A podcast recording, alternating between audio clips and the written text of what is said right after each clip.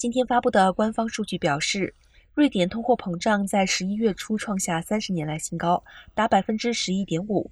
主要原因是在于电价飞涨。瑞典统计局称，瑞典消费者物价指数年增率从十月的百分之十点九上升到了十一月的百分之十一点五。瑞典中央银行用来决定货币政策的固定利率消费者物价指数 CPIF。十一月的年增率也从十月的百分之九点三上升到了百分之九点五。